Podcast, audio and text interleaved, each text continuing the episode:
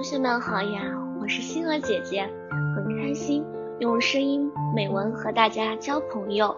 今天星儿姐姐将和大家分享的文章是《身边的感动》。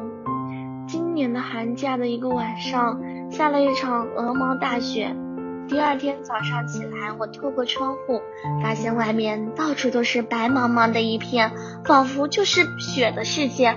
我兴奋地叫起来：“啊，下雪了！我要去堆雪人！”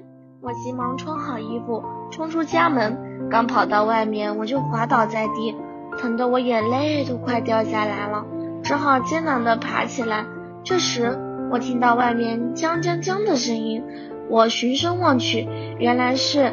隔壁的爷爷在扫路上的积雪，冷风猛地向爷爷袭来，毫不留情地钻进他的脖子里，他却全然不顾，依然神态自若地扫着。我赶紧跑去问爷爷：“爷爷，你不冷啊？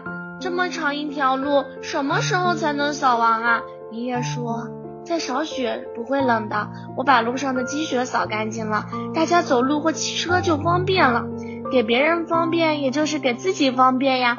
说着，他又拿起扫帚，埋头干起来。